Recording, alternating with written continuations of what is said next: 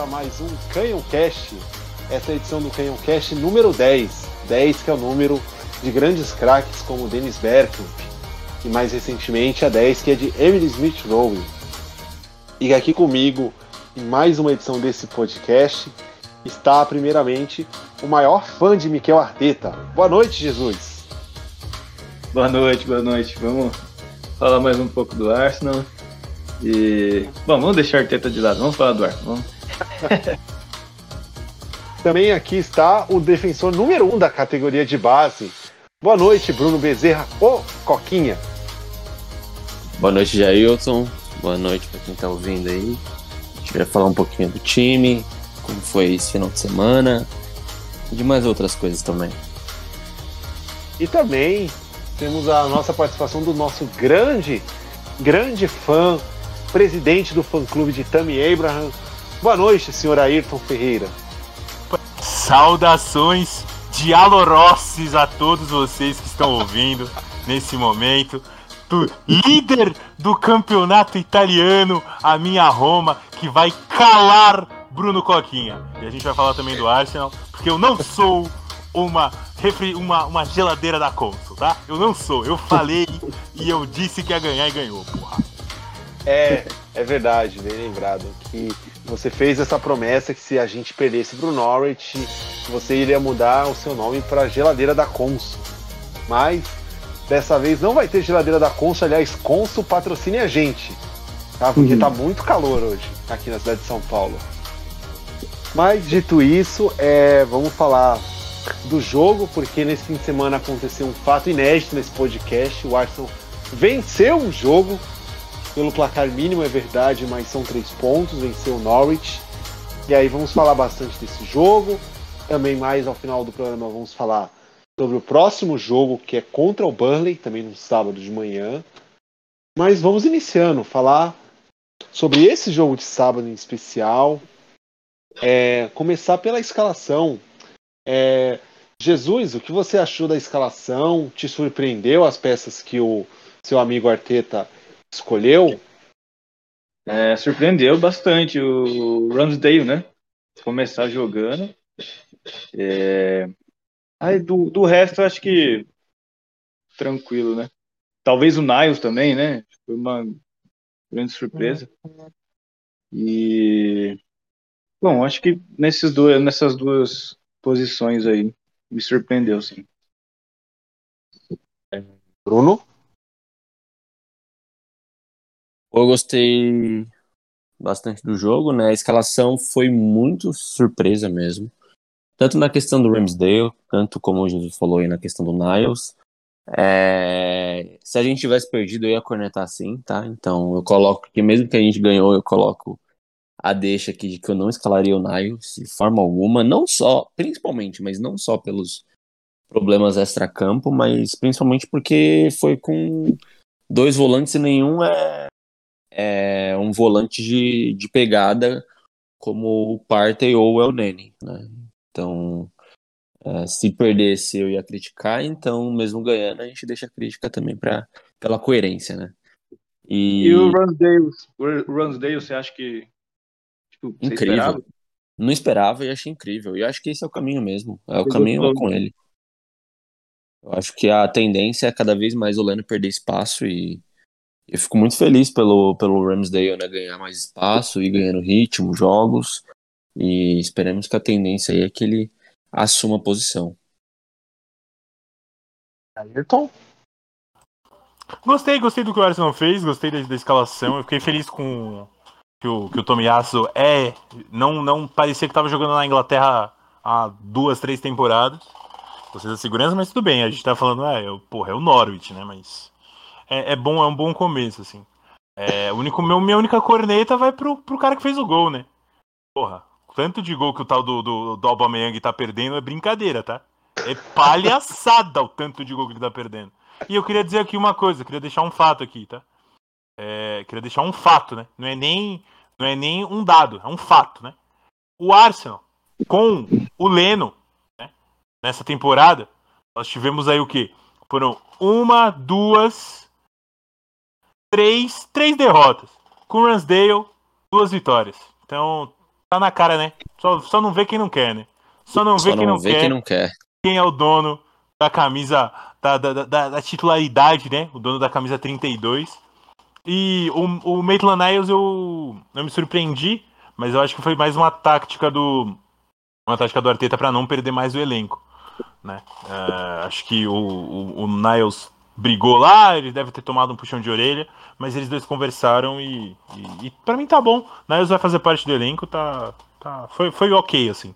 Vamos ver como que vai ser. Mas estou feliz Mas que ganhamos. Everton só. Aí de presente ele ganha titularidade, assim. Cara, é- a- eu acho que a questão principal é- não é nem a questão da titularidade. Eu acho que assim, o Partey jogou. E depois O Partey, titularidade. o Partey é o titular desse time aí, né? E o Smith Rowe também. Só que o Smith Rowe Olha. e o Partey jogaram na data FIFA, pô. E o Niles Mas eu não. acho assim. Sim, Então- tudo bem. Eu acho isso que nesse, nesse aspecto, nesse aspecto, eu acho que o Arteta teve cuidado com o Partey, justamente pelo histórico de lesões que ele tem no Arsenal. E aí pensou, ah, vou deixar ele no banco, ele vai voltando aos poucos. Talvez no próximo fim de semana ele já seja o titular, junto com o Sambi Local. Ah, já eu tô, mas. Eu acho- E o El Nene? O Euneni colocar sofreu uma lesão. O Tá- Euneni tava sofreu uma lesão. Três Ah, semanas então- fora. Ah, então retiro o que eu Mas disse. Mas eu falo assim, é, parece que é tipo, é uma gestão assim que não. Sei lá, né, cara? Parece que o cara não, não, não, não gere bem com as pessoas no clube, assim. Mas ele Jesus, mas Jesus- jogou por falta de Eu opção. acho que. Mas É, eu acho que o que ele fez, fez. Eu acho que ele fez foi certo, pô. Querendo É, ou não, o cara, o cara, o cara não. A gente não tinha mais tanta opção. O cara tava lá, ele conversou com o cara, o cara falou, pô, provavelmente o que que o Niles deve ter falado? Assim, pô, professor, eu quero jogar. Eu quero jogar. Você vai dar chance pra eu jogar? Pô, a- o time vai rodar tal, a gente vai ter um monte de gente precisar de você e tal. E aí o cara precisava se sentir é, desejado pra jogar, mano. E no mínimo, o que pode acontecer? Se até o fim do ano não acontecer nada com o Niles, o Niles, tipo, voltar pro, pro que ele tava fazendo, em janeiro a gente vende ele emprestado de novo, cara. É, o, o Niles é a terceira opção, né? Tipo assim, se eu, eu tava falando do El Nene, me, obrigado, Jailton, aí, por ter me corrigido, mas assim, o Partey não dava pra começar o jogo. O El Nene tava machucado, o Niles é a terceira opção. E aí faz todo Eu sentido. acho, que é jogar. eu, acho que, eu acho que foi muito mais, tipo, puxar o cara pro elenco também e falar, mano, a gente conta com você pro cara Também, poder também. jogar e. Especialmente poder- tem a questão de janeiro também, que o, É, o Partey e o Oneni vão sair pra, pra Can. sim, Aí vão ficar e, escassos na posição. e, É isso, mas- é e eu isso. acho- acho que se o El Nene tivesse disponível, provavelmente quem jogaria é ele. Então, assim, não tem Sim. como criticar. Realmente não tem né, lugar. O, o Niles, a gente pode falar disso um pouquinho mais pra frente, mas eu acho que ele não fez um bom jogo. Fez um jogo bem fraco, na minha opinião. Mas é a terceira opção, é que a gente tem. É, a gente pode falar aí sobre várias opções ruins que a gente tem no elenco. Então, Niles não, não foge disso. Outra questão, é, nesse jogo de sábado, o, o Arsenal é, bateu o recorde de finalizações desde a chegada do Arteta no clube. O, o time criou, é, finalizou 30 vezes. Você acha, vocês acham que isso passa pela a tal da mudança que, a, que o Arteta fez? Ele disse que nos últimos 15 dias para cá teve que repensar algumas coisas e que foi, foram coisas que mudaram. Ou vocês acham que era mais é a questão de o time tá incomodado, que precisava demais dar uma resposta depois de três jogos terríveis do campeonato? Ou vocês acham que realmente as coisas, o Arteta mudou um pouco o seu jeito de pensar, de como ele faz o time jogar? Olha, eu enxergo nem uma coisa nem outra, tá? Eu enxergo Norwich City. Só isso. É um time muito mais fraco, é um time que vai tentar jogar na, na reação, é um time que, que tá perdendo a maioria dos jogos. É, a gente tava jogando em casa, tem todos esses fatores. Não, a gente conseguiu, principalmente no segundo tempo, implicar um ritmo bem legal. E mostra como o Partey é necessário para esse time jogar, né? Mas basicamente é isso. Eu acho que o volume de chances é muito por conta de como o time adversário jogou. Ele tentou se defender e jogar na base de uma bola, duas bolas. Não deu certo. E basicamente, para mim, é isso, né? Jesus? É, assim, eu achei assim que não foi um volume tão grande, por conta da, das, das chances não serem assim tão é, tão claras, né? Teve acho que três ou Que quatro. isso? Que ah, não, isso? teve três ou quatro, Teve. eu acho. Claro. isso? Do resto, não tanto. O Aubameyang perdendo o gol, o Roy Não, sim. duas vezes na cara do gol. O que mais a gente quer, gente? Assim, não sei. Vocês querem esperar um United, um City? Vocês querem esperar um time que vai brigar por título? A gente é isso aí, cara. Hoje em dia a gente tem que entender que cinco, seis chances na cara do gol é coisa pra caramba. 30 chutes? Acho que a gente não vai ver 30 chutes de novo na temporada. Mas aí entra a fragilidade do adversário, né, Bruno? Com certeza Claro, você, vai, você vai ter quatro, três, quatro chances contra Chelsea, Manchester United, você vai ter, vai ter que fazer. Se Mas não é isso que eu tô falando. jogo. Você, É. pode, você pode falar sobre a fragilidade do adversário, mas você não pode falar que o time não, não teve oportunidades claras. Que isso? Que jogo que você Não, o que eu assistiu? quero dizer, que eu quero dizer é o seguinte, contra o Norwich, devia ter muito mais chance de, de gol, entendeu? Mais Pô, de mas 30, 30 chutes ao gol? chances? 30 chutes ao gol? Você Não, queria não mais? Foi, 30, foi 30 Eu acho- chutes, falando chances, chances claras. Sete chutes em direção ao gol. Teve muita. Reações, assim, chances claras do Alba, chances claras do Roy na cara do gol. Não, parei. Que isso? É óbvio assim, que é aquilo. Eu acho que tivemos muitas chances claras, só que eu acho que como é um time que está fragilizado mentalmente, acaba que perdeu muitas chances. Eu acho que se a gente tivesse minimamente com, com confiança, teria feito 3, 4 gols tranquilamente. Também acho. Não sei se o Ayrton, que ainda vai falar, concorda com isso. Não, eu concordo, eu concordo. Eu acho que, tipo, não tem como a gente pedir mais. Tipo, não é nem tanto ao céu, nem tanto à terra também. A gente não pode falar, nossa, viramos o Manchester City do Guardiola, estamos tocando bola maravilhosamente bem. Mas Não. também a gente não pode falar, nossa senhora, somos o Flamengo do Domenech. Também não é assim, pô. É, a gente, pô, é meio termo, cara. Eu gostei do time, assim. É, estava assistindo o jogo na- no Rio de Janeiro, né? Fui, fui ao Rio de Janeiro passar este belo fim de semana para apanhar de cariocas jogando basquete. E aí fui assistir o jogo, né? Assisti o jogo. É, E assim, eu acho que a gente jogou bem, cara. Só que, pô, o que, a- o que infla também os 30, os 30 chutes é o, é o, o PP toda hora cortava e chutava. Cortava e chutava. Cortava e chutava. Até o Tomiaso apareceu lá pra tentar fazer um- uma tentativa no começo do jogo e tal. Mas eu acho que a gente, acho que a gente conseguiu jogar pro, pro, pro resultado e pro adversário, tá ótimo, assim. Eu não. Eu não. Obviamente que, tipo, a gente poderia ter feito três, quatro gols. Eu acho que essas chances que a gente perde, até o gol nosso é tipo, meu Deus, é um. É, um, é gol de time que tá sofrendo, sabe?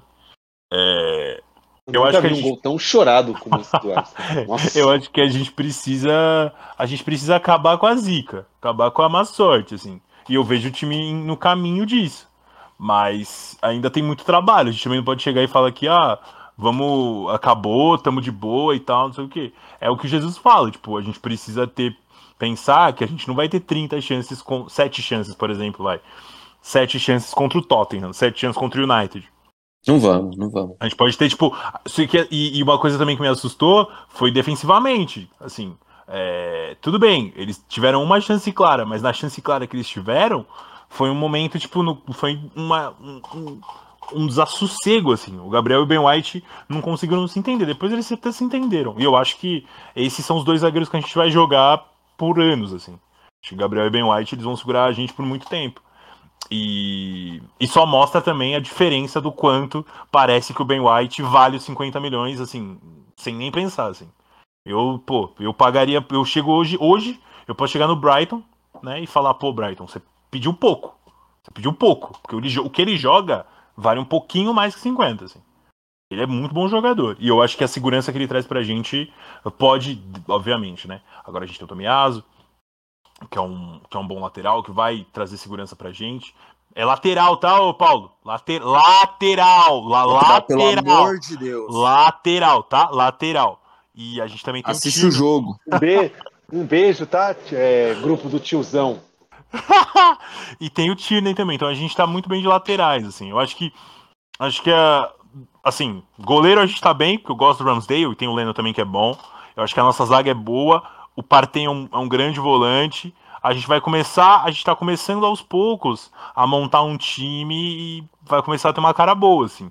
É, e eu gosto do que, do que a gente tá fazendo. Só que, pô, tem que, entre aspas, a gente tem que se apressar também, né? Mas eu acho que o futuro vai. O futuro, o futuro nosso vai ser bom. E eu gosto do que a gente fez no, no, no sábado. Entretanto, eu ainda acho que é muito pouco. Não é motivo para alegria. Acho que é muito pouco ainda. Mas a gente vai conseguir ter, ter um bom, uma boa sequência aí no, no decorrer da temporada. Eu queria aproveitar esse momento só para falar também do, do segundo tempo. Eu acho que foi o Matheus que fez a pergunta sobre é, Partey, Odegar e Rowe. É, se vai virar algo, algo cotidiano ou Sim. se é algo de situacional, né? Eu, eu gostei bastante dessa opção, tá? E principalmente para jogos assim. Eu acho que, já respondendo a pergunta, né? Eu acho que não, eu acho que é, são, são situações específicas que, que vai acontecer isso. Jogos, por exemplo, contra o Burnley, contra o Norwich, contra times que, que vão ir ao Emirates para se defender. E aí a gente consegue jogar com o Partey, e o Partey ele é incrível, porque ele é um volante que ele consegue é, sozinho muitas vezes, ou com pouco apoio de um jogador, conseguir proteger a defesa minimamente para a gente atacar com superioridade. Então, ter o, ter o Partey, ter o Rowe, ter o Odegar vai ser incrível para que a gente possa jogar contra times que se fecham do, do jeito que esses times se fecham. E foi nítido como isso contribuiu no segundo tempo e como a gente conseguiu dominar no segundo tempo. Por mais que o Norwich deu um susto ali, um susto aqui, a gente dominou, a gente ditou o ritmo do jogo. O, o adversário pediu isso, claro, né? Mas a gente conseguiu, né? E mesmo se não tivesse saído o gol, a gente cons conseguiu criar muitas chances. Então, eu acho que em situações de que, que, o adversário se defender vai ser vai ser esse o caminho. E em situações de é, Tottenham, Chelsea, United, enfim, aí é, é de uma outra forma. É, eu ia colocar essa pergunta nos eixos, mas você vê quem seria esse camisa 8, esse segundo volante, entre Smith Rowe e Odegar? Ah, eu acho que o Rowe acaba é, fazendo uma função um pouquinho mais defensiva, até porque, dependendo da, da situação, claro, mas assim, se ele começa no banco, ele entra e ele tá, tá mais cansado, dá uma dinâmica maior. É, e aí você percebe o Odegaard um pouquinho mais pela direita ali, um pouquinho, numa velocidade um pouquinho menor, e não por estar lento ou algo do tipo, mas só por é, dinâmica do jogo mesmo, né? E o Rowe correndo praticamente o campo inteiro. Dois aí, mas eu concordo, mas eu concordo com, com, com Coquinha nisso, mas também eu coloco também um, um, um fato, assim. O Odegaard não defende nem a mãe dele, né? E, pô, se precisar, de, precisar da mãe dele para falar assim, meu filho me defende, ele não defende. Pô. Então não tem como ele ser o nosso segundo volante. Eu acho que o Rowe ele é acostumado, né? querendo ou não, mesmo que mesmo que o, a passagem dele tenha sido péssima no futebol alemão, ele, ele aprendeu uma função lá jogando dessa forma também. Um Mas... segundo volante, às vezes indo pela ponta. Ele teve jogos, ele teve jogos no, no, no, no Leipzig que ele acabava entrando para fazer parte ali do meio. Mas isso é, tipo, ah, é, é mínimo, né? Mas é só lembrando que não, não é uma coisa que ele não aprendeu na vida. Assim. O Odegar. É, Ayrton, Mas eu... nos primeiros jogos do, do Emery, na, na pré-temporada, quando ele começou a botar o Smith Rowe, ele botava o Smith Rowe de segundo volante. Sim. Não, e o, o Odegar, ele pode não marcar é, ali do meio campo, ali um pouquinho para trás e tal, mas ele exerce uma pressão na linha defensiva é importante. Eu acho que por isso que o... Sim, sim. É um dos motivos que o Arteta gosta dele também, sabe? Tipo, ele tem uma consciência tática de ser um meia que não vai ficar só é, ali caminhando como alguns né, alemães e tal, mas ele, ele consegue exercer uma pressão na defesa que é importante. Ele não é algo, não é um Partey, não espere que ele vai correr como o Partey corre, mas ele, ele faz a função dele ali sim. Você colocar alguma coisa? Eu vou concordar também, eu acho que é uma boa opção. Acho que é uma boa opção que o Arteta tem aí. Porque não temos muito volante né, no, no, no, elenco, ou não de qualidade. Eu acho que o, o Smith Rowe pode fazer essa função é, bem feita também. Parem as máquinas! Jesus elogiou uma atitude do Arteta, hein? Parem as máquinas! Quero dizer, eu quero dizer que eu vou procurar esse, essa parte na edição e colocar a música do Aleluia. Mas é só falar rapidamente que é, isso aí é o tipo de coisa que um, eu não, eu não testaria num jogo grande, assim, sei lá, no North London Derby, num jogo contra o United, mas é uma coisa que gradualmente você pode ir, ir fazendo para longo prazo ele se tornar um, um sei lá, um, um Casorla da vida que consegue fazer muito bem essa função. O Casorla, depois dos 30, virou um baita segundo volante. Especialmente. O Jailton, eu acho que é para ir por aí mesmo. Tipo, jogo contra Norte em casa, é, sabe, que precisa ganhar, põe o cara, põe o moleque lá de segundo volante e deixa ele correr. Por exemplo, sábado contra o Burley, é, já antecipando um pouco a, a pauta, vocês colocariam o, o Smith Rowe essa formação no começando o jogo? Não. Eu também não. Bom. Contra. Contra. O Burnley fora. Não, não. Contra o Burnley não tem como fazer isso, não. Não tem. Loucura, loucura. Mas, enfim, é. Uma, Risco, uma né? outra. Desculpa, Jesus, pode falar. Não, é um time muito físico, muito forte, né? É, agora só uma outra questão que eu vejo muita gente falando é é, vocês acham preocupante essa questão do Ben White ter os seus problemas no jogo aéreo, como vem dizendo? Ou vocês acham que com o tempo ele vai melhorar isso daí? Nenhum nem outro. Eu acho que ele não é um jogador especialista em bola aérea e tudo mais, mas ele cumpre a função dele. Ele é 1,85m, não espera que ele vai ser o xerife. Ele vai cumprir a função ali.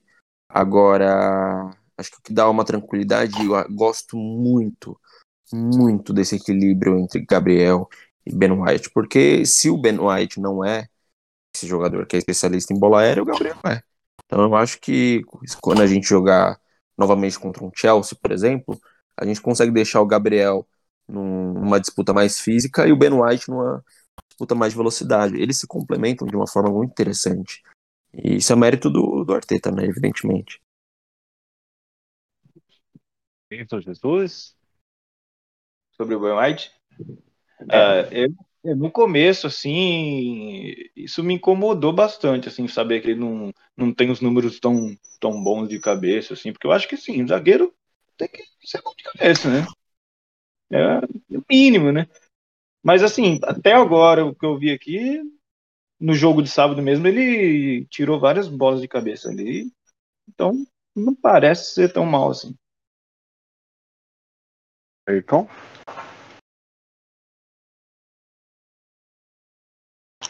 Alô, Ayrton? O Ayrton.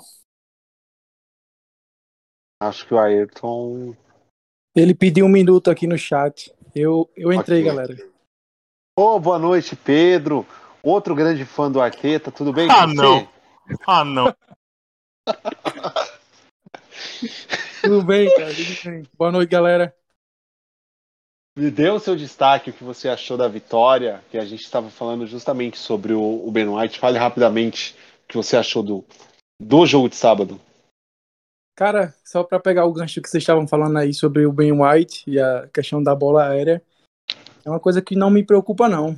É, eu concordo com o que o, acho que foi o, o Coquinha que falou aí sobre o complemento entre ele e o Gabriel. E se a gente for olhar a nossa, a nossa história recente, as nossas melhores duplas de zaga teve um cara que era especialista em bola aérea, um mais alto, e um cara mais pé, um, mais habilidoso com o pé na bola, mais rápido, e etc. Foi o Metersack e o Koscielny né, em 2013 e 14 no auge. Então acho que eu acho que o Gabriel e o Ben White eles podem fazer uma bela dupla assim. E eu acho que o, o Ben White ele compensa o defeito que ele tem pela a altura e bola aérea com, com a bola no pé e o no bote. Na pré-temporada ele foi muito bem, nesse, nesse jogo ele não foi mal. Então acho que é bem promissor essa dupla. Eles se complementam de uma forma tão interessante que o, a principal fraqueza do Gabriel, se a gente for pensar, é o passe, principalmente o passe na vertical, né? É uma coisa que o Ben White assim, faz na maior tranquilidade. Então, para mim, o, essa escolha foi mais que perfeita. É aquilo, dadas as devidas é, comparações, lembra muito o Koscielny e o Mertsacker, porque o Koscielny era o zagueiro que saía para dar o bote e o Mertesacker era o zagueiro posicional que ficava. E aí uns complementava o outro e foi talvez a nossa grande dupla de zaga depois daquele time campeão invicto. Eu acho que se tudo der certo tem tudo para essa a zaga por muitos anos. A Gabriel e Ben White. O Ben, o ben White é craque, né? Eu não, eu não acho ele bom zagueiro, não. Eu acho ele craque. É, ele, ele tem uma experiência, ele demonstra uma experiência, tendo só 23 anos. E só dando uma de, de Zé, Estatísticas, Zé, Zé, Zé Estatísticas aqui, né? Ele não tem 1,85, ele tem 1,82. Mas 3 centímetros, né? Dependendo da, da, da, visão, pode fazer uma falta. Mas eu acho que ele, isso não é. Concordo totalmente com o que o Coquinha falou. Não tem, não tem nada a ver. O cara, pô, tem, ele é novo, ele pode melhorar o posicionamento dele e isso não é problema. E tendo o Gabriel, a, a responsabilidade acaba sendo. Um complementa as fraquezas do outro também, né? Valeu, Uma outra-. Uma outra coisa que eu quero perguntar para vocês sobre as alterações do Arteta no jogo. Vocês acham que o Arteta Lá vem, lá, lá vem crítica. É, já que o. Pedro e o Jesus Puta estão aí. Que vamos isso? ter- Puta que pariu, cara. Esse programa já foi melhor, já foi melhor. Esse programa já foi bem melhor visitado aqui. Pô, os caras, vocês colocam dois, dois, dois cornetas junto, pô. Não tem como, cara. eu acho que hoje sim estamos no equilíbrio certo. Mas voltando à pergunta, vocês acham que o Arteta foi bem nas alterações? Vocês acham que o Arteta deveria ter colocado al- algum outro jogador diferente do que ele colocou? Ah, o tempo de jogo que ele fez as alterações. É, pode começar qualquer um de vocês. Seja pró ou contra. Eu vou começar aqui, ó. Mas é, todo mundo espera que eu vou falar bem, né? Mas dessa vez não vou falar tão bem, não. É, eu gostei muito da, da substituição do Rowe, né? Tipo assim, é, sacada que ele teve foi muito boa. E passa muito pelo 4-3-3 que ele quer implementar, né? Por mais que o Odegaard fique um pouquinho ali mais à frente e tal, é, a- acaba tendo uma dinâmica bem legal entre esses dois e é um, um mérito do Arteta 100%, né? Só que me incomoda muito a gente, em um único jogo, mexer duas vezes na lateral direita. Sai o Tomiyasu, entra o Niles ali na direita, e em seguida sai o Niles para entrar o Cedric. Então, assim, é, eu acho que, que isso poderia ter sido pensado de uma forma um pouco diferente. Mas acho que é a minha única ressalva. E, e mesmo que se, que se a gente tivesse perdido, não teria sido isso exatamente que teria mudado o jogo ou alterado de forma significativa. A alteração que ele faz do Rowe em campo, ali sim, é uma mudança que, que altera o jogo de forma significativa. Então tem, na minha visão, né, tem coisas para se criticar sim, mas o balanço é muito mais positivo do que negativo. Como qualquer coisa que o Arteta faz, né? Cara, eu, eu não gostei também da, da, da forma como ele trocou, principalmente a parte do. de tirar o. Tirar o Tomiyasu, depois ter que colocar o Cedric em vez de fazer, tipo, uma coisa mais. ma- entre aspas, mais óbvia e mais segura, assim, pro time. Mas eu acho que isso não afetou tanto a gente. Eu, eu às vezes, eu tenho uma, eu gosto muito do Arteta, eu sou a pessoa que mais defende o Arteta aqui, facilmente, mas eu tenho uma certa dificuldade de, de ter um entendimento, né, do que do que ele do que ele vê. Isso aqui, entre- entre aspas, o Arteta entende muito mais de futebol do que eu, né? É, é, pô, a gente tem visões iguais, né? De sabermos que o Temi Abraham é um craque, ao contrário do que o Coquinha fala, né? É, e, e são coisas assim, Ai, sabe? ai. Só, só pra. Só sempre, sempre salientando, né? Uma, essa pequena informação. Mas enfim. É isso, eu não, não reclamaria, tipo, da. Não acho que ele errou, mas não consegui entender o que ele fez. Sorte que a gente não perdeu e pra mim é isso que vale. Eu acho que ele errou. Acho que ele que se perdeu nas alterações, mas como isso não afetou tanto nosso resultado, é, eu acho que não é de levar tanto em consideração. Mas a questão da lateral direita ali, ele errou muito, cara. Foi assim. E é uma, é, uma, é uma questão do Arteta já em alguns jogos, né? Mas nada que comprometa, não, e que seja mais um motivo para ser um Arteta alto, não. Jesus. É, eu acho que essa questão do lateral direito aí, você olha e você fala, ah, perdeu uma substituição, né? Ainda mais na Inglaterra, que são só três, né? Você fala, perdeu a substituição à toa. E eu também, na hora, eu critiquei a saída do Lokonga, porque eu acho que ele estava muito bem no jogo, mas eu sei que o Parten é, tem que ter tempo, né? Mas também o, o Parten também entrou muito bem e acho que não mudou muito aí. É mais a questão do, dos laterais mesmo. Eu acho que só um ponto nessa alteração que tirou o Tomiaso. É, o Tomiaso fez apenas um treino. Eu acho que não estava 100%. Por isso que o Arteta já em 62 minutos tirou ele do jogo. Eu acho que não acho tão absurdo assim ter tirado o Tomiaso. E aí ele também ele precisava ganhar o jogo. Você tinha que colocar alguém para frente.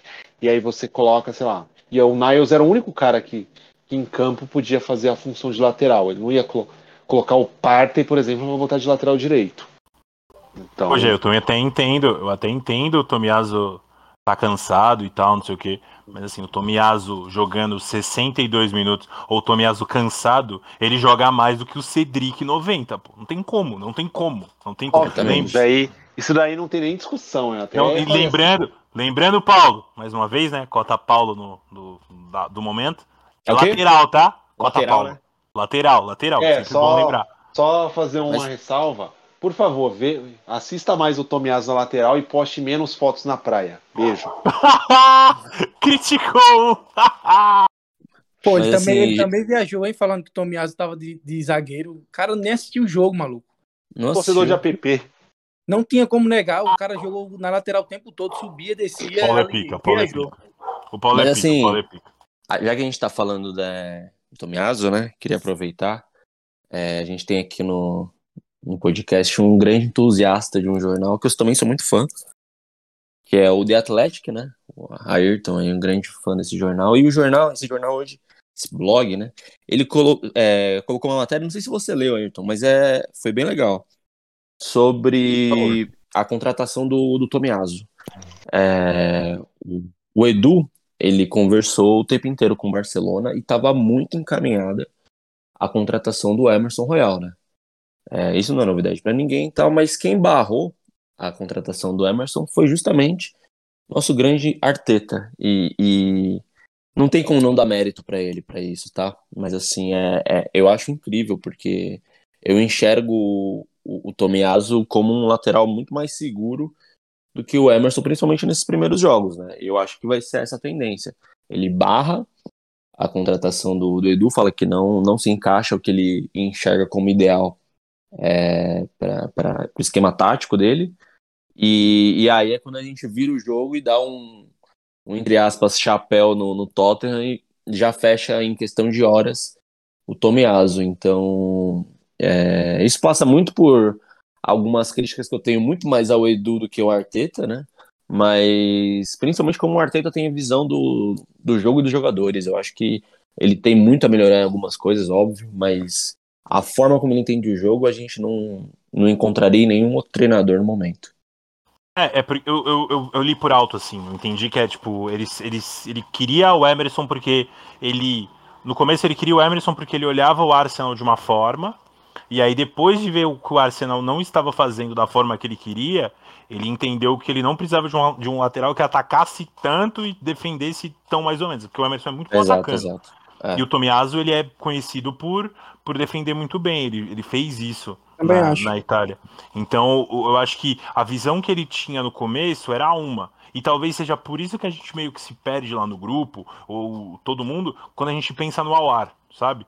que era o, o que ele queria. Sim, porque ele, provavelmente ele, ele tinha uma visão do Arsenal, falava, pô, eu quero o Awar aqui, porque eu acho que o Awar vai ser, tipo, o meu cara. Só que agora eu acho que ele viu que o Rowe ou o Odegar conseguem fazer a, a, essa função que ele queria e ele já não vê essa necessidade no Awar. Então eu acho que eu gostei do que ele fez, assim. É, eu gosto do Tomiaso, eu acho que eu, eu sou, é aquilo mesma coisa que eu falei do Lokonga, tá? É, há um tempo atrás. Eu não vou esperar nada dele de bom, assim, tipo, não vou, não tenho expectativa nenhuma em relação a ele se ele, pô, cagar no próximo jogo ou não for bem, pô, eu não vou, não vou criticar ele, porque a primeira temporada é adaptação e ele mostra ter um bom potencial. Mas eu esperaria muito mais do Emerson, por exemplo, porque o Emerson teve uma temporada muito mais segura na Espanha e tudo mais. E eu acho que pros, pro, pro que o outro time lá, pro que o rival estava planejando e tá planejando, é, ele encaixa muito mais hoje, que é um time mais é, ofensivo e tudo mais, do que o Tomiaso agora. E eu acho que tendo o Tierney que sobe igual um, uma, um maluco, né? Um doente no ataque, apoia bem, o Tomiaso sabendo defender e atacar igual o Tierney vai ajudar a gente muito nos, nos grandes jogos. É, eu também acho que essa, essa escolha, eu, li também isso aí, eu acho que a grande questão aí foi o aspecto defensivo. É, principalmente foi já, foi já no fim da janela, e eu, eu particularmente eu gostei. Eu tava vendo sobre o Tomiaso e principalmente nessa questão defensiva nossa, às vezes a gente fica mostra muita fragilidade contra alguns times, principalmente o Big Six. Eu acho que foi um, um plus no nosso elenco. E eu não via, assim, é claro que o Emerson é um bom jogador, mas eu não via tudo isso nele, não. Importante ressaltar. Vai, Jesus. Vai, Jesus. Elogia o Arteta, Jesus. Vai. Jesus. Antes do Jesus elogiar o Arteta. Seu momento, Jesus. Seu momento. Vai. Antes do Jesus vai. elogiar o Arteta, só fazer um pequeno parênteses. O Tottenham recusou contratar o Tomiaso para optar por ficar com o grande Tangangá, que no final de semana foi, foi expulso ao quase quebrar a perna do jogador do Palace. Um beijo pro torcedor do Tottenham. Tangangá. Grande Tangangá. Vai, Jesus. Não, eu acho assim, sobre o Emerson, acho que se, se ele vem pro Arsenal, ninguém ia reclamar, né? Ele é um, ele é um bom lateral, um bom jogador. É, mas assim, pela ideia que, que, o Arteta quer colocar, parece razoável, parece ser inteligente por conta do, do Tierney ser um, um, lateral que avança muito, né? E também talvez pela altura do Tomiaso, né? Acho que ele já vai aumentar um pouco o, a altura do time defensivamente. E se o quando o Arteta coloca, por exemplo, Partey, Smith Rowe e Odegaard, isso só é possível porque eu tenho Tomiaso. Se não tivesse, ele não, não iria com dois laterais ofensivos, dois meios que atacam, de forma alguma, entendeu? Então, assim, acho uma ideia muito foda e acho que tem um bom caminho. E só o tempo dirá, né? Só o tempo dirá. Só para destacar aí o Tomiaso, e eu achei que ele subiu bem assim no, no jogo, né, cara? Fez uma. Sim, sim. Ofensivamente ele foi até que bem, fez quase um gol, inclusive. Diferente. Não, não, achei ele de todo ruim. não achei ele de todo ruim na frente, não. E, e, sem contar que o Norwich, querendo ou não, ele tem dois laterais que, pô, eles atacam muito os laterais deles, assim. Não sei se no, no Não sei se, tipo, nos outros jogos, eu não assisti os outros jogos do, do, do, do, Norwich, mas pelo que eu conheço do Arons e pelo que eu conheço do pouco que eu conheço do Brandon Williams, eu, eu acho que eles atacam muito. Então, ele conseguir ficar lá espetado na lateral e atrapalhar os caras e conseguir fazer essa mudança de jogo foi, foi ótimo para ele, pô. É o que é o que o, Ar, é o que o Arsenal precisa e ele é exatamente o que a gente tá querendo nesse momento. É, o Williams até tem uma, uma certa consistência na defesa, digamos, mas o Arons é, é um Tierney 2.0, né? Apoia e, e, apoia muito bem, né? E eu também não acho que ele, tá, ele é, é ruim no ataque.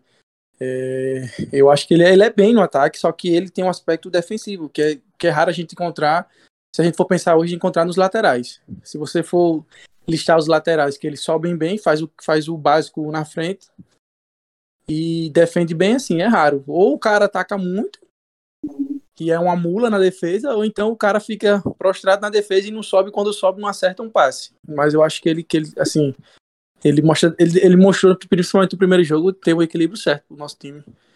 Tendo ele, o Partey atrás, é, eu acho que dá um, uma segurança a mais.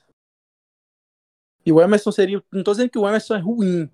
Eu não acho ele ruim, ele é bom. Mas ele é aquele tipo lateral brasileiro, né? Que sobe pra descer é outros 500. Ô Pedro, ainda bem que você não soltou que ele é ruim, porque vai ter Arsenal e Tottenham no fim do mês. Se o, a gente perde, deixa eu até bater na madeira aqui, ó. É, por 1 a 0 gol do Emerson, eu ia até onde você mora te xingar, pô. Não, eu não acho ele ruim, cara. Ele é bom, ele é bom. Ele já demonstrou isso na Espanha. Eu tô falando que, tipo, pro nosso time entre ele e o Tomiyasu, que tem um equilíbrio defensivo, eu prefiro o Tomiyasu, entendeu? Sim, sim, sim, sim. Mas ele é Dá bom. Mas agora, mas agora pode achar ele ruim, pode achar ele desgraça do caralho e pronto, velho. É ruim, tá naquela desgraça, é ruim. É ruim, é ruim. Joga no Tottenham, é ruim. Uma porcaria. Exato, pô. Exatamente. É, Próxima pauta? Próxima pra- pauta? Só pra fechar esse jogo do Norwich, cada um vai falar quem foi o Man of the Match esse jogo. Pode Posso começar, começar? qualquer um de vocês. Por favor. É, Lokonga pra mim.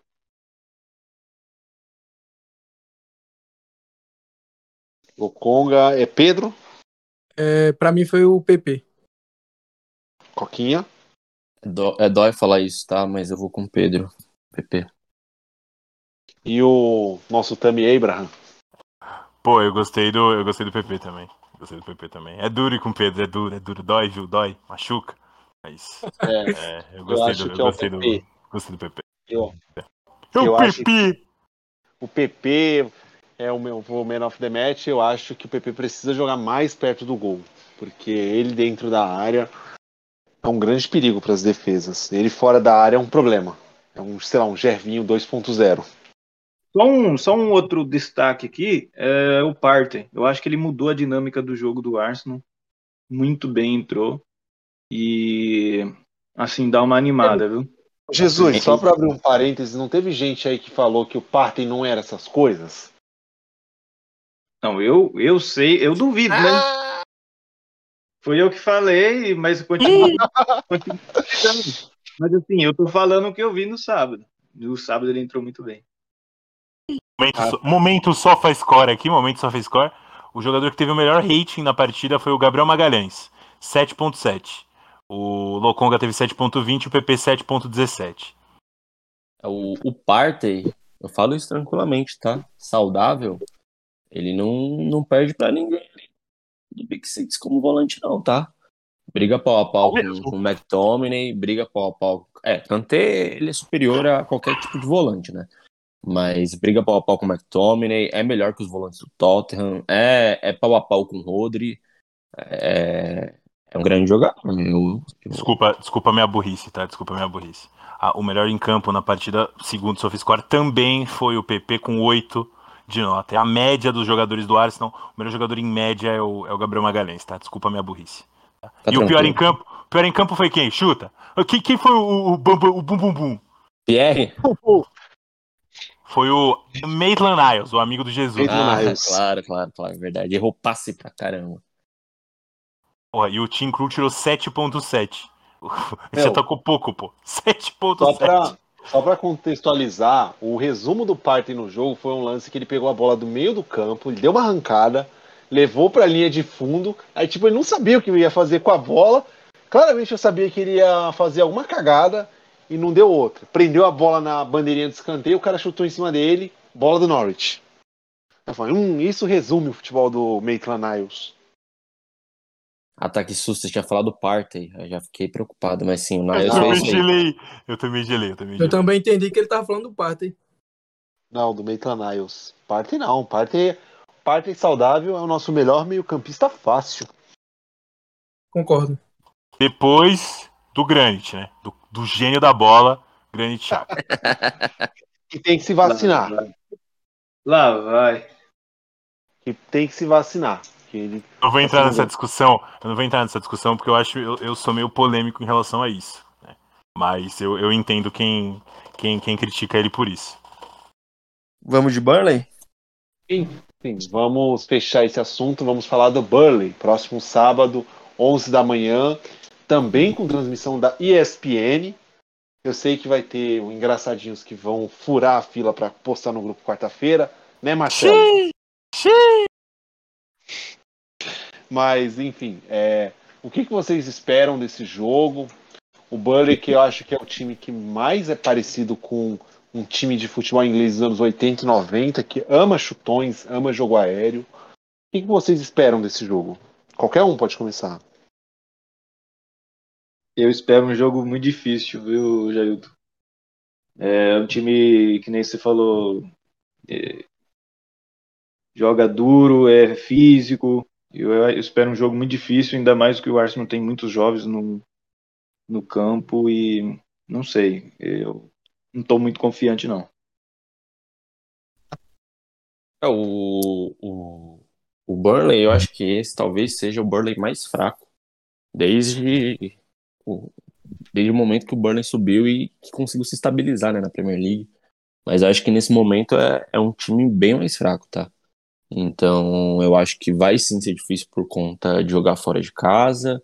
Como o Jesus falou aí, é um time físico, né? Não, não é muita novidade para ninguém, mas é difícil. É, o Arsenal vai ter dificuldade em ter que impor o ritmo fora de casa contra um time que é mais físico, mais forte e, e mais experiente, né? Então não, não dá para esperar que o Arsenal vai chegar e meter 3 a 0 nada disso. Mas eu acho que consegue vencer sim, tá? Eu acho que se a gente jogar próximo do que a gente jogou domingo, a gente consegue vencer.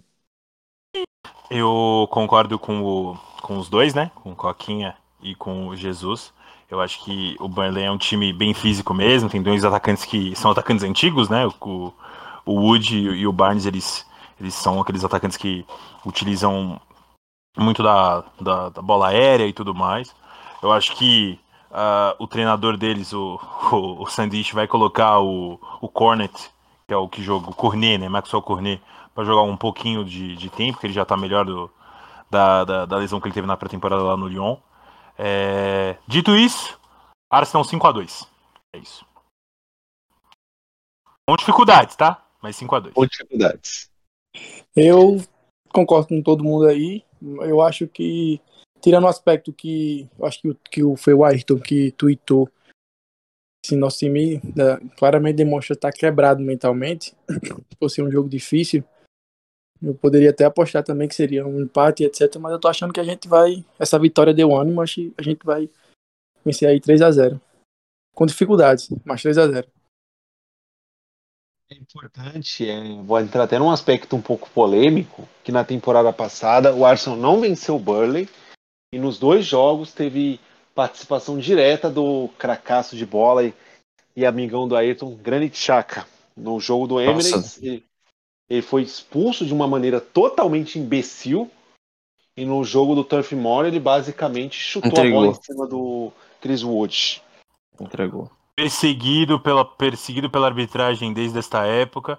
E vocês, vocês estão. Ó, vocês errados aí. Ele não entregou o passe. Ele tentou fazer uma jogada genial e acabou dando errado. Acontece, ele é incompreendido. Gênios da bola são incompreendidos. Vocês têm que compreender mais os gênios. É isso que eu digo é. para vocês. Realmente, é, é, tá na, na, pequena área e você quer dar uma virada de jogo de costas pro gol, acho que é realmente incompreendido. Assim, é, é incompreensível que o jogador profissional tome uma atitude dessa. Então, de certa forma, eu concordo com a Ayrton. Mas é diga, obrigado. Diga-se, esse jogo, esse jogo que teve o, o lance do Chaka no Turf Moor, o Arsenal só não venceu por conta de um erro grosseiro da arbitragem que não deu um pênalti claro do, o, o defensor do Bully basicamente quase abraçou a bola na frente de todo mundo e o VAR simplesmente ignorou. Mas também aí, se, se, um exemplo, a gente contra o Norte ganhou 1 a 0 chorado. Se a gente vai lá sim, contra o Burley e empata, eu acho que a pressão aumenta pro Arteta, não? Sim. Vem a, a pressão total pro North London Derby. É, exato se a gente se a gente volta com o empate de lá, eu acho que assim a gente vai pro, pro, pro, pro clássico assim com a pressão enorme para cima dele e se, e se a gente perde o, o, o, clássico, eu não sei se ele continua não. Contra o Burnley é 2x0, tá? 2x0. É, e gol no começo. Jogo, não digo tranquilo, né? Mas um jogo controlável e aí no final a gente faz um golzinho. Diria e... Odegar e Martinelli. E Alba, e Alba Meng perdendo 738 gols, né? Com certeza. É isso, velho. Não posso pra isso, não. Tô doido pra ele fazer um gol aí, pegar confiança. A gente Bora. também quer que ele pegue confiança. O problema é que ele não tá querendo a confiança. Né? É brincadeira. É, outra, agora vamos a um assunto muito divertido, que agora esse é o grande momento do Ayrton. No, no final de semana, tivemos um novo líder num certo campeonato, né, senhor Ayrton Ferreira? Aí, aí você falou comigo, hein? Aí você falou comigo. Deixa eu até aqui abrir a aba aqui, aba, aba da Roma, né? Obviamente. Obviamente, a Roma que jogou muito bem. Meu o coração de O que todos isso, nós aqui, Jailton? Você tá de todos de nós, de todos nós aqui, com licença, por favor. Temos- Eu pensei que era seu canhão momento. Seu momento, seu mo... silêncio. Com uma linda jogada, uma linda jogada pela ponta ali, ó. É o Charal e fez o gol aos 90, tá? Pra levar a Roma à liderança invicta, tá? Contra o perigosíssimo Sassuolo, tá? Sassuolo, meu o Deus. perigosíssimo Sassuolo. E, e- e é isso que eu quero, que eu quero de- deixar claro pra vocês, assim. É, o, o Sassuolo é um time perigoso e eu estou feliz, tá? Porque eu já avisei. Já avisei. Com, com Abraham em campo, não tem placar em branco, tá? É só isso que eu tenho que deixar pra vocês, claro. Desde que o Abraham chegou, a Roma vem jogando o melhor futebol da, da, da Itália, tá? Da Itália, eu diria. O Ayrton tá parecendo eu quando o Vasco tava líder do campeonato, com três rodadas. Igualdade isso, amigão. Que isso, amigão. Que isso. Aí, ó. Aí você me magoou. Aí você me magoou. pode anotar aí, ó. Pode anotar aí. Dia 26 de setembro, tá? Domingo, uma da tarde. Lazio 3x1, tá? Nossa, Eita, e clássico. Juventus, dia 17 de outubro, Juventus leva também. A Roma vai ganhar time pequeno até pegar os times grandes e, e, e ter dificuldade. aliás, também acho falando em Série A, falando em Série A, no final de semana tivemos uma grande falha do nosso ex-goleiro na virada do Napoli contra a Juventus. E a Juventus também está em 16º lugar, assim como o Arsenal está no seu campeonato. Acho que o Jesus ia falar alguma coisinha aí. Pode Não, eu falar. falei que a Roma não será campeã. Ah, mais um, mais um torcendo contra o bem, né? Vocês notaram que as pessoas sem coração aqui, desse, desse, desse, desse podcast, estão torcendo contra a, a Roma, né? Eles não querem que, que a, equipe, a equipe da capital seja, né, maravilhada com, com o título, pô. Se sem coração você se refere a pessoas sensatas, sim, Não, vocês são sem coração. aí, a Vocês são eu sem coração. Ayrton. Eu acho que Eu no clássico que a Roma na- leva. Na Conference League que a Roma vai disputar, que também está o nosso Se o Abraham jogar, é hat-trick na quinta, tá? Tô avisando. Se jogar, é hat-trick na quinta. Só pra Vou avisar pra torcer. Vamos torcer pro Nelson brilhar na Conference League e levar o Feyenoord para o título, Meu ao Deus. invés da Roma. Meu Deus. Feyenoord. Mas, grande isso, Feyenoord. grande Feyenoord não entrega uma semifinal de Champions League como um certo time de Amsterdã fez. Mas enfim. Alguém ainda Ai, tem mais algum alguma coisa para destacar? Peraí que eu, eu tô. Eu tenho. tenho pô, a gente sempre tem algumas coisas pra destacar, né? Eu Sim, tenho eu uma. queria- meu... Ah, pode, Pode falar, pode falar. Não, pode falar, pode falar. Não. Eu ia destacar do Arsenal, mas dá pra falar falar do- depois. É exatamente, eu ia falar do lembrar de um jogo contra o Burley, que eu acho que você estava nesse jogo. Foi em 2016, 2017, que foi uma vitória no finalzinho no Turf Moor, num domingo de eleições que nós fomos pro, pro encontro. Que é basicamente lotou o bar e o bar inteiro tava torcendo pro Arsenal, até gente que tipo nunca viu o jogo do Arsenal na vida. Chegou aos 92, o Arsenal faz um gol de mão que ganha o jogo do Burley e vai para a liderança do campeonato. Acho que isso aí das grandes memórias do- dos jogos contra o Burley. Só, só voltando a, a, a Roma, né? Eu, eu quero dizer que todos os elogios que eu fiz ao SofaScore nesse começo desse podcast, eu retiro nesse momento, porque eu fui olhar aqui as notas da partida, né? E o pior em Ah. campo foi o Temi Abraham com 6.2. Ah, Então, assim, tá. É, sempre lembrando que é, não acreditem no, no SofaScore, tá? É meio. É, o, eu fiquei sabendo que o editor do site em jogos do campeonato italiano é o Bruno. Então, é, a probabilidade disso aqui tá errada é bem grande. Mas, enfim, é, o que eu quero falar, que eu quero falar aqui, que eu não posso esquecer. O Arsenal jogou no Sub-23, tá? Contra o Manchester United e Balogun, né? O artilheiro dos gols, o artilheiro dos gols Aí, inacreditáveis. Parênteses. Ah. Esse é o momento do Coquinha agora. Ah, tá bom. É, Eu vou deixar com a Ayrton esse final de semana, porque eu não acompanhei. Esse final de semana Ele fez acompanhei. dois gols, tá? Ele fez dois gols na vitória de 3 a 1 Primeiro gol com um passe do Alebiozu e depois o Salah, o Old Hand, deu um outro passe para ele, ele fez os 2 a 0 É. E aí tem um golaço, um golaço, tá? Não é, não é um gol, não é pouco golaço não, tá? É um golaço do Charlie Patino, que tá no Twitter da EFC. Belo gol, belo gol, belo ele gol. faz o Phil Jones, o Phil Jones, parecer uma criança de 5 anos de idade, tá? Ele, ele destrói, assim. Com isso a gente venceu, continuamos bem na competição. É, o Arsenal Sub-23 está, deixa eu olhar aqui a, a, a, classificação, está nesse momento em terceiro lugar com 9 pontos em 4 jogos, atrás do Manchester City e do Brighton, que tem 10 pontos os dois times, né?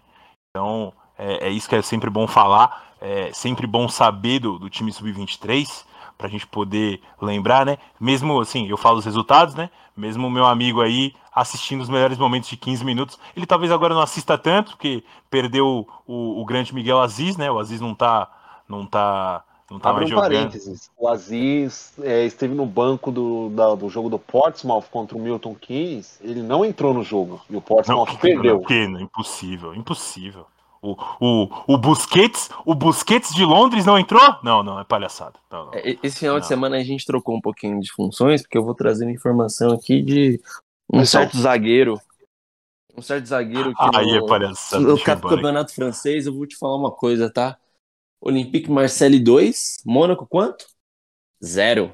E aí, se você puxar as estatísticas do jogo, você vai perceber que não foi só um 2 a 0 com, com um clean hit, evidentemente, mas o, o Marseille, o Marseille, desculpa, o Mônaco não chutou nenhuma vez ao gol do Marcelo, entendeu? Então, assim, eu acho que alguns zagueiros ali estão tendo é, bons campeonatos no Olympique de Marseille. Vulgo William Saliba.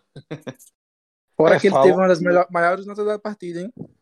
É, eu só quero, eu só quero defender aqui Sim. que da defesa, tá? Da defesa, ele foi o jogador que menor nota teve, tá? O melhor em campo, das defesa, né? Obviamente. Defesa. Foi Luan Pérez, né? Que, pô, é fácil pro, pro Saliba jogar com o Luan Pérez, né? Craque de fácil. bola.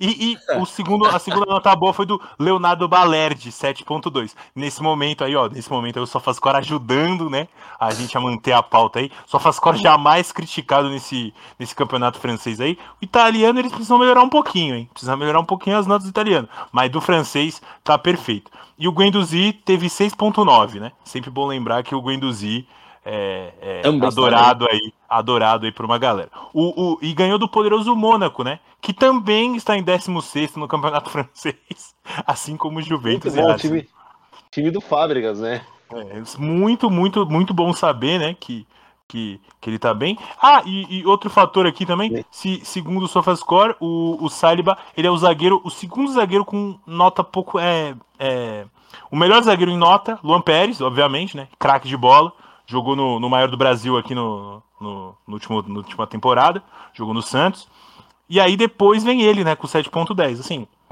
contra o Mônaco, que não faz nada, coitado do Ben Eder lá sofrendo, pô, fazer, botar o Alê e botar o Anthony junto do junto do Luan Pérez, eles não fazem milagre, pô, porque o, o Anthony é bom, né? O Alê, a gente deixa quieto.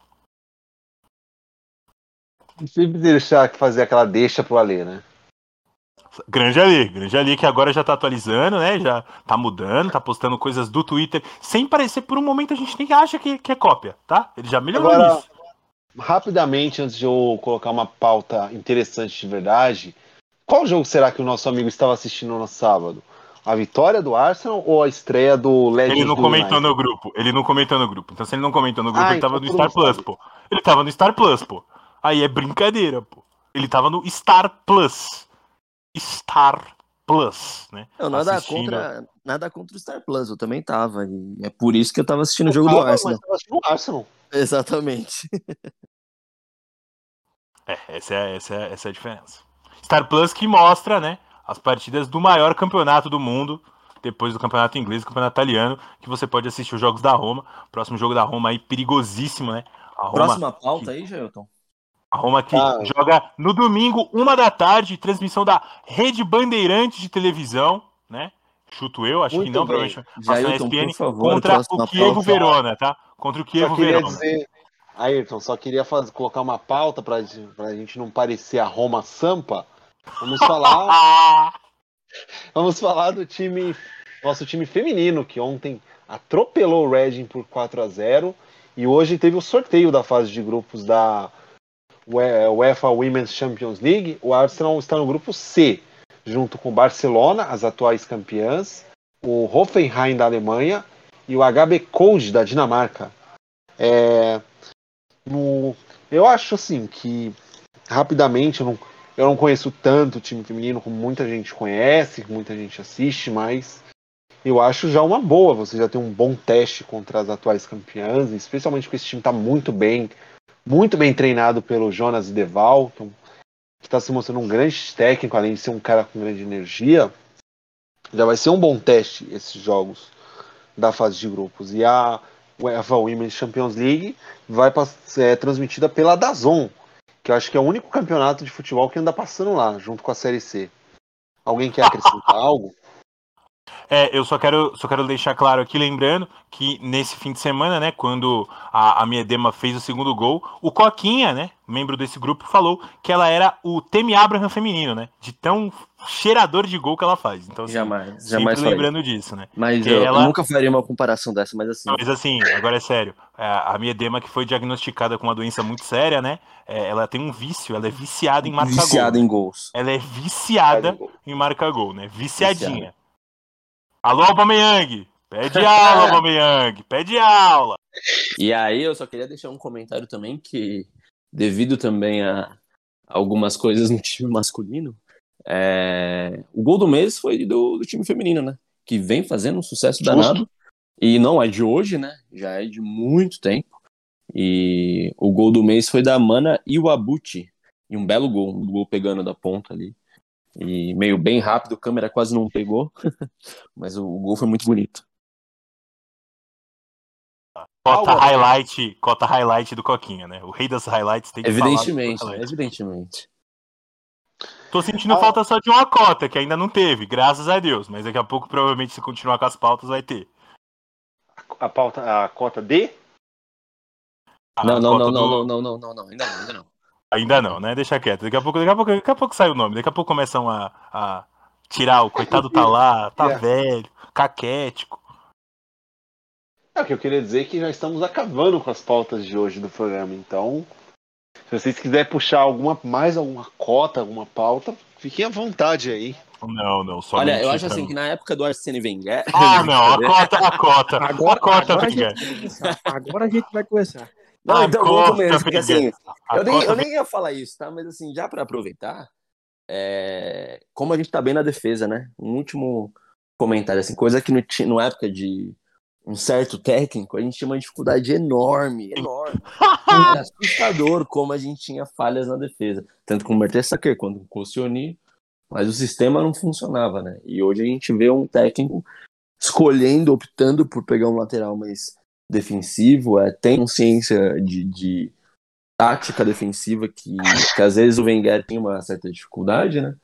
E eu fico muito feliz em ver o Arsenal num caminho um pouquinho mais equilibrado e, e acho que é o caminho para a gente, em, em 2021, né, ter um, um sucesso, mesmo que ligeiro nessa temporada, para que nas próximas a gente consiga se estabilizar.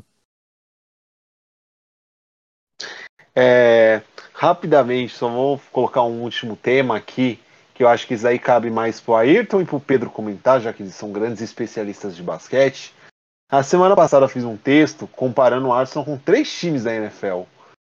É, para vocês dois, qual, qual time da NBA é mais parecido com o Arsenal? É que vocês acompanham muito mais do que eu. Eu vou deixar o Pedro falar, porque eu já tenho na ponta da língua aqui já o, o time, que eu, o time que eu acho. Assim. Mas o que eu vou falar, o time vai, vai ser polêmico. Inicia Pedro. você aí.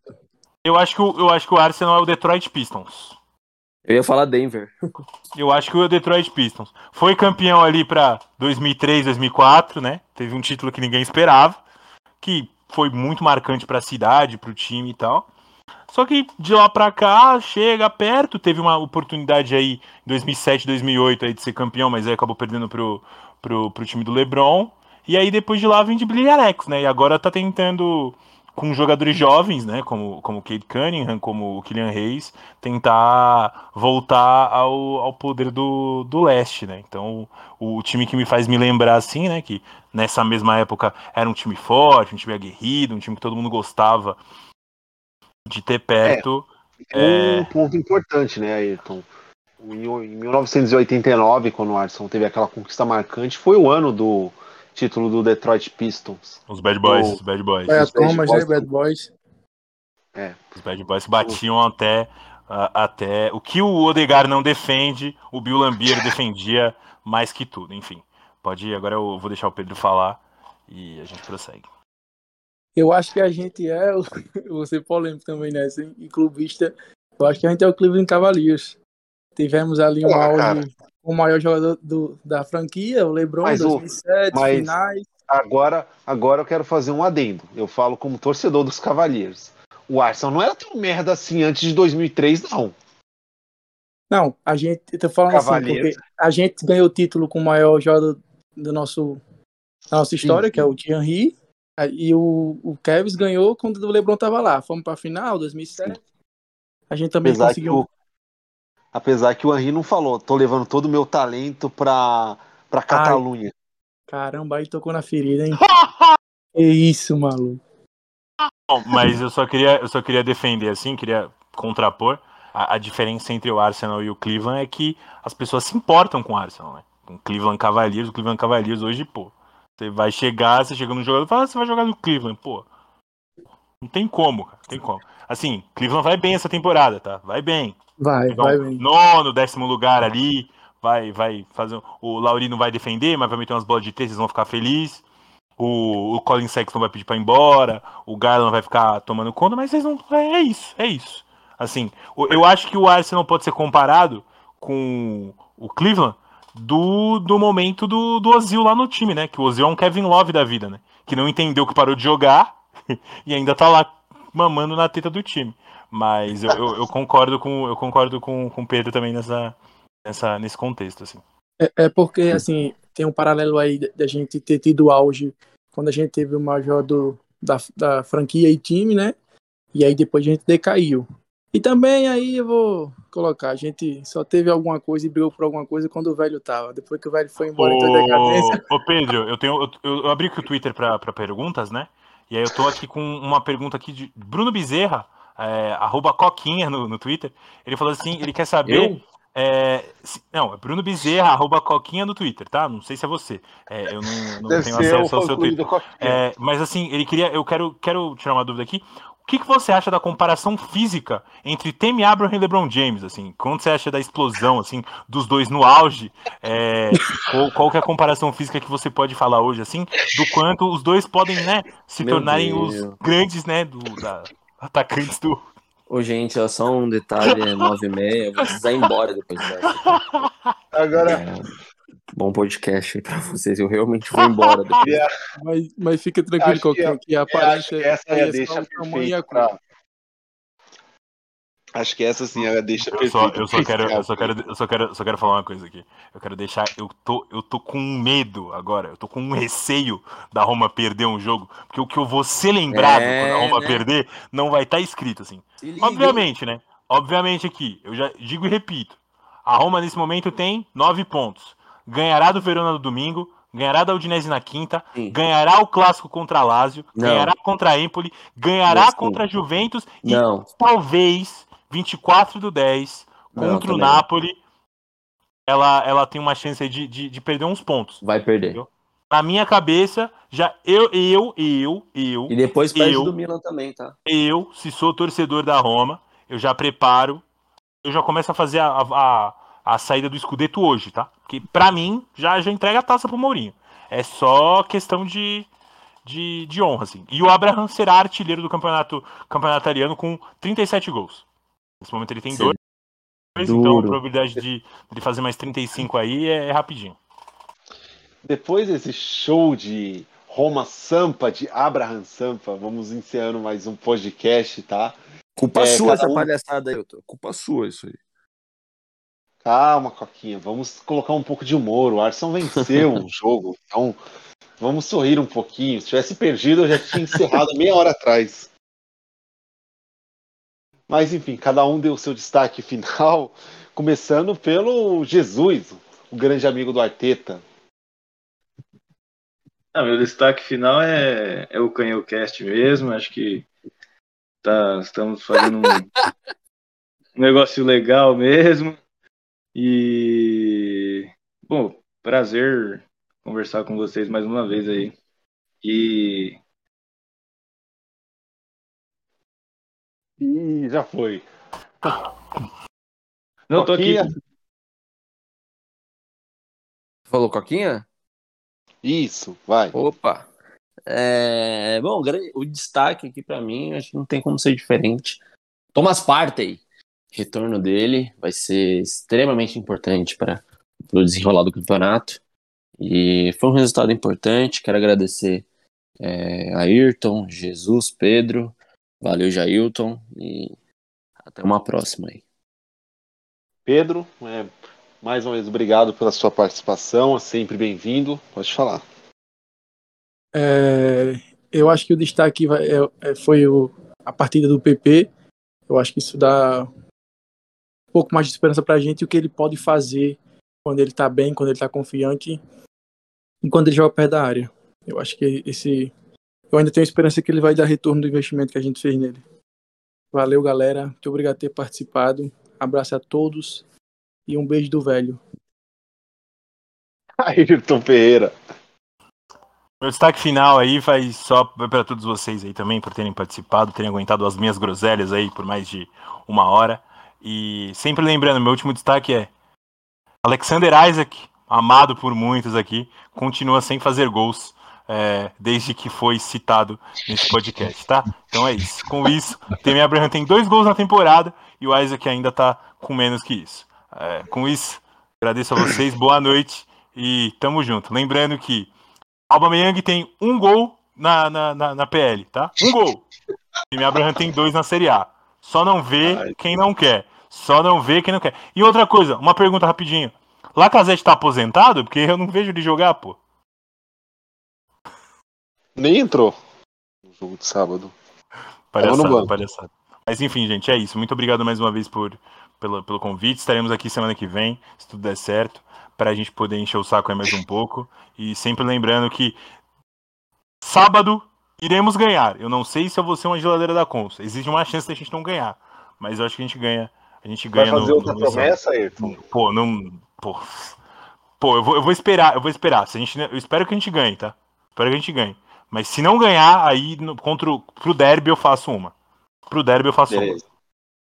É, só para fazer o destaque final, é, visitem o nosso site arsenalsamba.com.br, sigam a gente nas nossas redes sociais, Facebook, Twitter, Instagram, youtube.com.br arsenalsampa.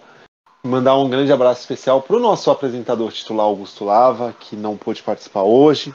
Espero que em breve já volte, que ele não desista desse nosso projeto, já afinal ele é o, o grande cabeça desse programa, o grande apresentador. E é isso, é o Canhão Cast número 10, que não é o 10 do Totti, é o 10 do Bergkamp, tá, seu Ayrton? E vamos ficando por aqui, tá? Até a semana que vem e que venha mais uma vitória do Arsenal. Up the Gunners! Falou!